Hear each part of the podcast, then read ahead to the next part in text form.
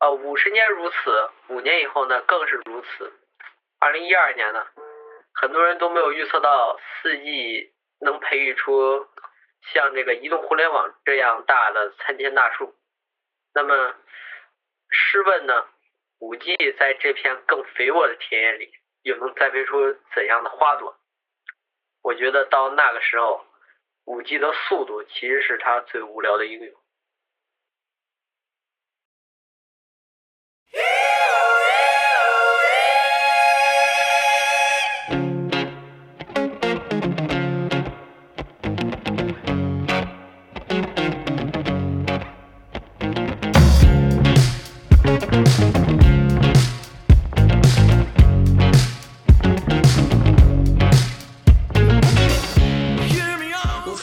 二零一九年是五 G 的商用元年，那么现在是二零二二年，距离一九年已经过去整整三年时间了。在今天的二零二二年的一月，中国市场的五 G 手机占有率已经到了百分之八十四，这么一个这么高的地步。那么现在大家对五 G 的这个认同度啊都很高，都觉得五 G 是有是有有有用的，不然大家也不会换五 G 手机是吧？那么我们今天就来讨论一下这个五 G 对我们的生活真正起到了什么样的作用。他在说五 G 之前，我们想回到当年二零一二年的时候，二零一二年是从被称为四 G 元年，大家从三 G 手机正在切换到四 G 手机。那么我想知道，在当时的那个年代，我们不光看看就是以前的人们或者以前的我们。对于四 G 有什么样的展望？那么你来说说吧。嗯，我觉得吧，当时对于当时的用户来说吧，四 G 的一个唯一的优势吧，就是它的快。嗯，根据这个中国移动的这个数据吧，四 G 的理论峰值速率是三 G 的十倍以上。那么说就是说，一秒打开一个商业网站，然后几分钟就可以下载一部这个高清电影。嗯，它还可以实现一些，嗯，比如说。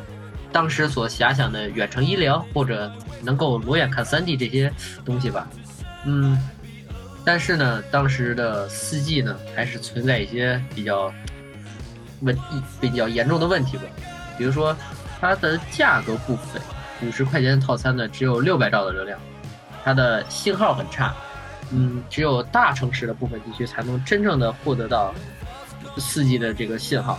然后它的功耗也大，它对这个手机的电电量要要求的非常的高。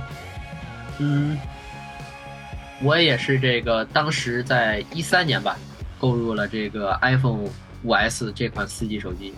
嗯，它当时给我的感觉呢，就是速度快，然后比三 G 的这个加载东西也要快。嗯，但是，嗯，我想问问这个米萨卡吧。就是说，你觉得到了这个一八年，它四 G 真正的实现了什么样的？当时对它的期望？哦，当时记得一八年，我第一部手机是华为的 P 八，是我爸当时淘汰下来给我的。呃，以前我一直用的都是我妈的手机。当年以前以当当年以前，我记得我妈还是在用 iPhone 四 S 的时候。这是一个三 G 手机是吧？当时给我的感觉就是它手机能干什么？当年印象最深的是什么？切水果是吧？这个可能很多人跟我有一些同样的印象。当年对三 G 的印象，就只有一个切水果，什么视频直播呀，什么流媒体呀，什么看 B 站啊，都是不存在的。当年的手机更多是作为一个离线的设备，各位知道吗？就是我把资源从网上下好。之后我再离线这个线下运行，它没有接入到网上那个部分。那么接入到四 G 的时候，给我的感受就是，这个人呐和互联网，它是紧密的结合在一起了。你什么功能都需要结合在网上一起使用，比如说流媒体吧。那年三 G 的时候流行的是什么？在家呀用 WiFi 用宽带把电影下手机里面存好。然后出去的时候在本地放着看，当年我记得是这样，是大家都这么看电影的。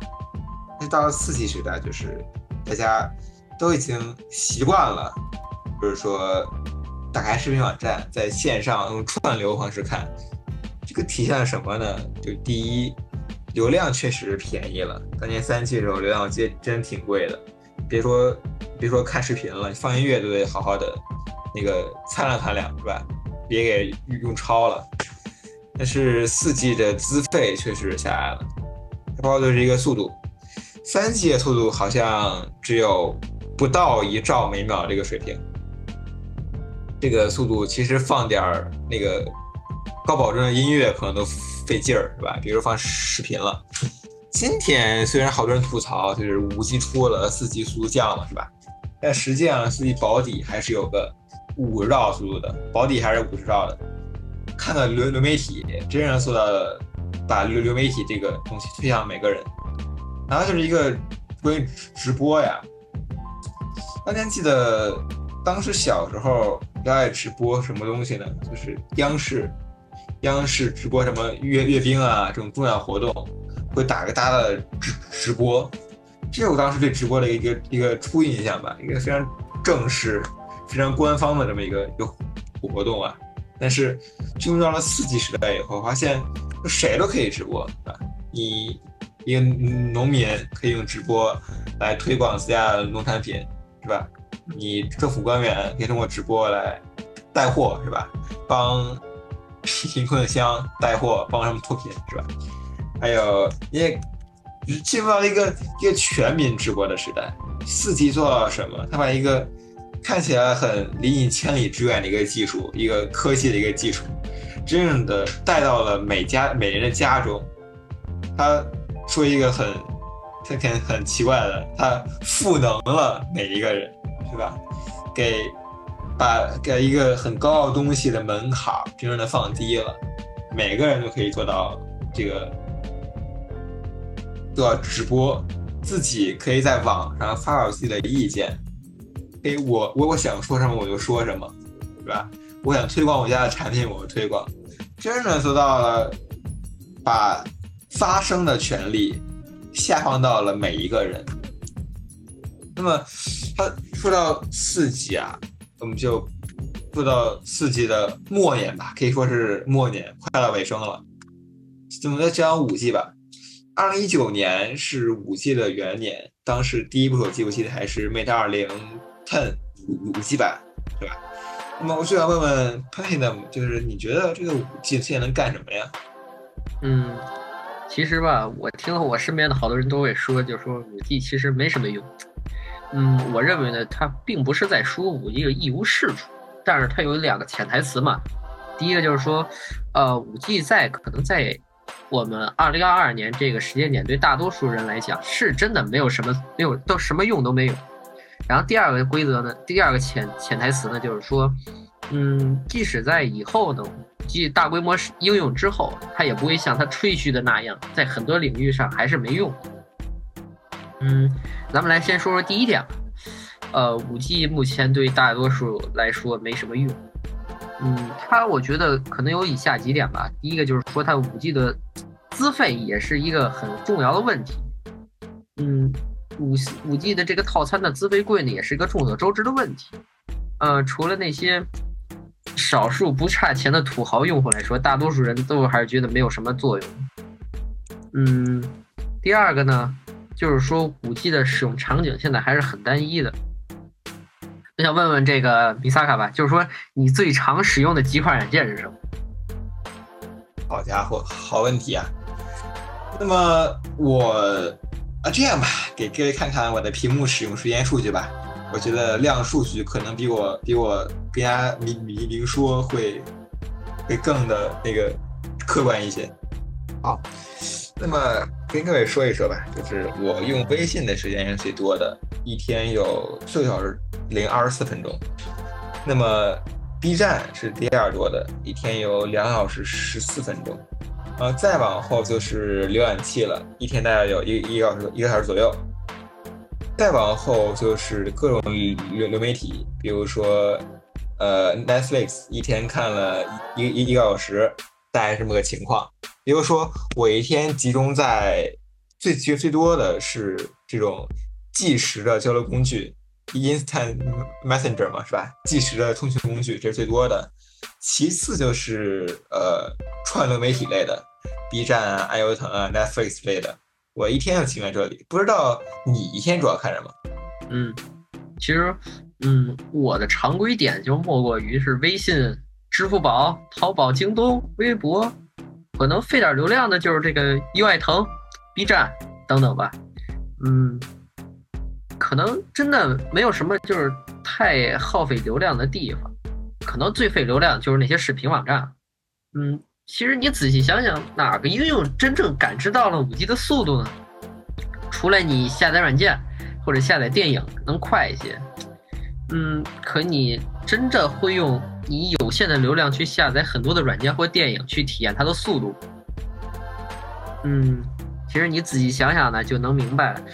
嗯，相比于五 G 网络呢，大家还是更希望是 WiFi 更加快一点，因为这种东西它不计费、不计流量。然后还更便宜，所以五 G 当下确实真的没有什么用。嗯，说说未来吧。嗯，先说物联网吧。大家都说说啊，五 G 是物联网时代。可是呢，往前推推到一三年，他们也又说是四 G 也是物联网时代。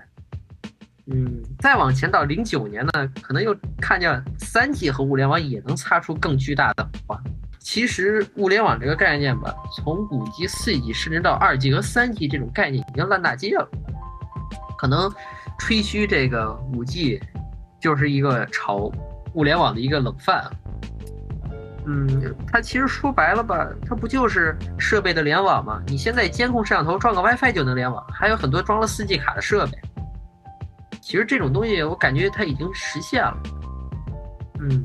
再说说这个很吹的很大的这个远程医疗吧，啊，他们又说五 G 能够远程医疗，好像近在眼前了。四 G 也能远程医疗，再往前三 G 它还能远程医疗。哎呀，这种东西你会发现它还是一种炒冷饭的概念啊。他们又说无人驾驶，这个我确实是服了，因为我作为从事，我就我从从前就原来开发过这个 AI 的系统。然后呢，很清楚它无人无人驾驶的难点是什么。呃，我们不妨看一个数据吧，就是它百度无人驾驶在招什么人吧。啊，它招了资深算法工程师是视觉方向，有点云方向，有传感器综合方向，有超声波雷达方向，有图像特征，有这个障碍物的识别，还有这个，嗯，还有相关算法的研究。你会发现。他为什么要招这么多这个资深的这个算法，还有他的 AI 工程师？其实五这个无人驾驶的最大的关键就是在于和环境感知还有决策方面。嗯，如果这两个东西都做不好呢，其他就是都是在放屁。但是这两个东西呢十分困难，需要很多大量的时间和大量的人员去做这方面技术的突破。那么我想说说啊，就是关于那个。物物联网这个问题，大家想想，现在最广泛的什么物联网项目是什么？就共享单车，对吧？那么过南车它是怎么实现联网的呢？它是靠它锁里面的一张小 SIM 卡，我们叫它物物联网卡。那个卡甚至还有很多，甚至是两 G 的卡，也有不少是四 G 的。也就是说，这这个万物联网这个技术的实现，它其实根本就不需要一个大带宽，只需要非常非常小带宽就可以实现了。那么它为什么要吹这个物联网呢？我想可能是确实啊，就现在这个这个物物联网项目，它确实不需要大带宽。但是以后呢，比如说这个举个例子啊，大量的数据的上报，这样，比如说有个类似发电机组，太阳能发电机组，我放到很远的郊外，我监控它的数据，需要实时的高速上报。这样我觉得就可能需要这么个这个武器这么大带宽的应用。确实，现在现在关于物联网五 G 确实没有什么太大的用处。但是也许以后就是对于这个以后这种高速物联网我估计可能还可能迎来还真正的明明明明明天吧，明天或者未来，我们需要等到高速需要高速传输的设备的出现。关于自动驾驶吧。我的意见很明显，我打死也不会做让让数据发到云端去处理的自动驾驶的车辆，我打死也不会做的。命是我自己的，是吧？我只能接受行车数据在本地完成处理，然后在本地执执行驾驶的流程。我绝对不接受把数据传到云云云端，毕竟命是我自己的。你吹它多稳定多快，那都没用。万一卡了一下，那我命那那那那那死的是我，不是你，是吧？所以说，关于远程驾驶这个，我我不相信。别说五 G 了，你十 G、一四五、一四 G，那我也不信。我只能接受本地处理。你有时间吹这个，不如好好提升一下这个车载计算机的算力，是吧？呃，车载计算机的可靠性，你还不如有有时间去做下这个。那么，我想问，就是，哎，你觉得这个五 G 是被吹过头了呢？嗯，我认为吧，与其说五 G 是被吹过头了，不如说是五 G 被吹歪了。嗯，我刚才也提出了说，呃，五 G 目前没有用，并且五 G 未来有用也不会让它吹的那样这个观点吧。嗯，我觉得咱们可以从从几方面来来论证一下这个观点吧。嗯，第一个就是说，我觉得，嗯，四 G 实际上呢没有想象中那么强，或者说就是三 G 没有想象中那么弱。嗯，如果你去拿一部四 G 手机和拿一部三 G 手机吧进行一个对比，你特别发现，嗯，三 G 的网速呢最高能达到三百八十 K 每秒，然后四四 G 呢能到六百八十 K 每秒，然后 WiFi 能到二点一兆每秒。嗯，所以体验上来讲呢，三 G 的缓冲时间最长，四 G 呢次之那个 WiFi 最短。呃。虽然说这个四 G 网对 Y 对三 G 来说是很有优势，但它也没有那么那么夸张的优势。其实根据这个优势吧，来就得出这个四 G 催生出短视频这个逻辑，其实有一点点牵强。嗯，所以就引出了第二个论点，就是说在大流量软件上，WiFi 可能比四 G 处理的更多。嗯。举个例子吧，就比如说，当你用四 G 去打开抖音的，它会提醒你说，当前非 WiFi 环境注意流量消耗。嗯，哦，我想问问你啊，你想一想，为什么会出现这句话？这不非常简单，因为 WiFi 它是按带宽计费的，一个它它它的流量，呸，它那个四四 G 是按流量计，不是这么简单这么一句话吗？嗯嗯，其实你结合一下自身经历想一想呢。你会在一个有 WiFi 的地方才会畅通无阻的去滑抖音。嗯，那么往前引领一下吧。你想想，WiFi 是什么时候普及的？二零零九年底，国家才允许手机上加装这个 WiFi 模块才能进行上市销售。然后，一三年呢到一四年，高校实行这个 WiFi 的全覆盖。然后在这个时间点呢，WiFi 才正正式的进入了各个的家庭。嗯，再来看一看我国 WiFi 的发展吧。嗯，正是这个二零零九年国家发布的这个政策改变，才导致才才才早就才造就了这个今天这个遍地都是 WiFi 的这个情况。嗯，二零一二年呢，我国 WiFi 普及率呢其实很低的，在百分之二十左右。到了这个一四年呢，然后才得到这个开始全面的普及。这距离这个抖音开始火爆呢，中间隔了两年时间。然后到了一五年底呢，我国 WiFi 使用率超过了百分之九百百分之五十，九成的网民使用 WiFi 上网。呃，距离抖音开始呢，开始的二零一六年呢，才只不过不到一年的时间。嗯，你有没有你有没有你有没有经历过这样一个场景？就是说，呃，四 G 费率没有降低之前，也就是一五年或者一四年的时候，你每到一个地方，你都会问这个 WiFi 密码是多少？嗯，其实今天呢。由于这个四 G 的费率降低了呢，虽然看这个视频、刷抖音都是以 WiFi 为主，但是你在外面就没有那么不再那么渴渴渴求这个 WiFi 了。嗯，所以说，我觉得抖音这种短视频的兴起完全归功于四 G，就有点可笑。毕竟这款软件还是没事就提醒你不要不要老用四 G，多用 WiFi 嘛。嗯，这就引出了咱们第三个论点吧。就说它其实降降低机费就是一个大的利器，嗯，当然你就可能问说你为什么现在还要用四 G，为什么不用三 G？因为便宜了呀，四 G 普及过程中逐渐就比三 G 便宜了，四 G 的速度也比三 G 快了，快了也便宜了，当然就要用四 G。嗯，如果吧，假设四 G 的价格是三 G 的两倍，嗯，可能就有很多人都去转转向了三 G 了。嗯，其实，嗯，在微信吧、支付乃至刷知乎三三 G 都是毫无压力的，满足我的需求情况下，可能必须自然就要用便宜的。那么，其实有些人吧，尬吹五 G 就是很没有想象力，也没有专业性。他们就拿这个当下的热点吧，可能什么刚才说的无无人驾驶、远程医疗、物联网，他们嗯总是吹不到这个点子上，真正不能做到一个展望五 G 未来的时代。嗯，那个米萨卡，就是你觉得以后的五 G？在你的这个思维，还有你的这个知识层面上，你觉得以后的武器会变成什么样？就它会有什么具体的作用？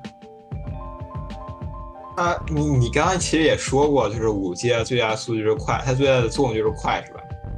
那么，嗯，不如想想它快能干什么？你可能第一个想就是高分辨率视频，但是现在也能看四 K 了，是吧？用四 G 能看四 K，那五 G 能看八 K 有意义吗？手机看了八 K 是吧？那么它五 G 它真正作用应该是它能催生一些新兴产业之发展，就像四 G 催化了移动支付和流媒体的发展是吧？五 G 我期待还能真能能能催发什么企业的发展，什么行业的发展？就像你说的元宇宙是吧？可能现在你觉得元元宇宙就这个 PPT。就是马斯克那帮人搞忽悠人的，忽悠人不是马斯克，不好意思，是 Facebook Meta 那帮人忽悠人的，忽悠我的钱的，是吧？但是也许啊，就是以后可能真的，你如果你回到二零一二年，你当然想不到，就是现在的这个科技行业就是怎么发展。也许就是以后你再回望今天，你这么想，五 G 没用，可能是件很可笑的事情。你你怎你怎么想？嗯，当然了，肯定五 G 在未来是有用的，还是一 G 给这个通信带来了语音，二 G 带来了文字，三 G 呢带来了图片，四 G 带来了视频，那五五 G 能带来什么呢？所以咱们要畅想的是五 G 以后了。嗯，五 G 可能在云或者 VR、AR 上得到这个解决吧。比如像像前两天，罗永浩他从开又开始从事他的这个创业了，去创造这个 AR 产业的发展。我觉得这就是一个很好的表现嘛，因为他这种激进的思维，还有他的对完美的那种追求吧，让我想起来我们前两期讲的乔布斯，因为只有那些这种特别激进，他们这个。他们这些这种人呢，才能真正的推进这个社会的发展。他们就是那些特别疯狂的人。然后第二点呢，我觉得可能他在这个啊，第二点呢，他们可能会在这个制造业或者工业上面得到一些更好的利用。比如说，嗯，从小呢，大家那个老师和家长都教导我们说要好好学习，呃，考一个。好的分数，然后去从事一些比较比较牛的专业吧，然后不要成为那种非常，哎呀，怎么说呢？不要从不要不要成为那种在这个社会中可能地位比较低的人吧。其实说这种话吧，嗯，他肯定是有他的目的的。比如说，有人有些这些厂商呢，可能以后真的会采用机器人去代替人工来完成一些。可能比较简单或者比较重复性的工作吧，嗯，会导致很多人的失业。但是你从好的方面来讲呢，嗯，五 G 它为这个国家的工业体系发展，还有它的呃工业速度来讲，它有着很大的贡献。嗯，还有一个。我比较担忧的吧，可能在五 G 时代就是一个隐私的问题。嗯，在这个万物互联的时代吧，其实个人数据就非常让人担忧。在这个物物体的这个信息属性呢，在这个万物互联时代就要被充分的暴露。所以说，一个人的这个这些数据吧，可能真的要暴露在这个阳光之下，可能，嗯，小到个人，大到国家，都有这个非常血淋淋的案例去支撑着。嗯，其实数据安全可能在五 G 也是一个必须要攻克的一个一个点吧，让我们的数据更安全，然后保障这个个人隐私数据。嗯，我我就这么想。那么。既然这么说啊，说一个隐私问题是吧？我们确实就是需要保护隐私，隐私权是每一个人与生俱来的权利。我我觉得我要说一个点，就是各位千万不要就是说因为个人的方便就去牺牲隐私，是吧？其实我我个人一点主拙见啊，如果说为了方便而牺牲隐私，最后你哪你哪样都得不到。方便和隐私你都会失去的。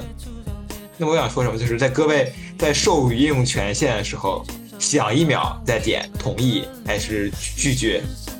当你发现一个一个一个普通的小爱，我在找他找你问你们电话权限、摄像头权限的时候，各位一定要三思，是吧？不要让这个去特别明显的在偷你的隐私，不要放任这种行为，就点拒拒绝，不要，非常简单的一键去。断掉这个软件偷隐私的念想，所以一定要在这个点之前三思，同意还是拒绝。那么，畅想未来，你觉得就是可能五年之后，那么五 G 能有什么发展呢？嗯，五年以后，你可能觉得啊，网络这个网速确实好像真的快了一点点，但是我觉得吧，站在这个未来的。未来去看前人对现在的预测，其实是一件非常有趣的事，有趣的事情。啊，当时有很多人抱怨的说四 G 没什么用，资费贵。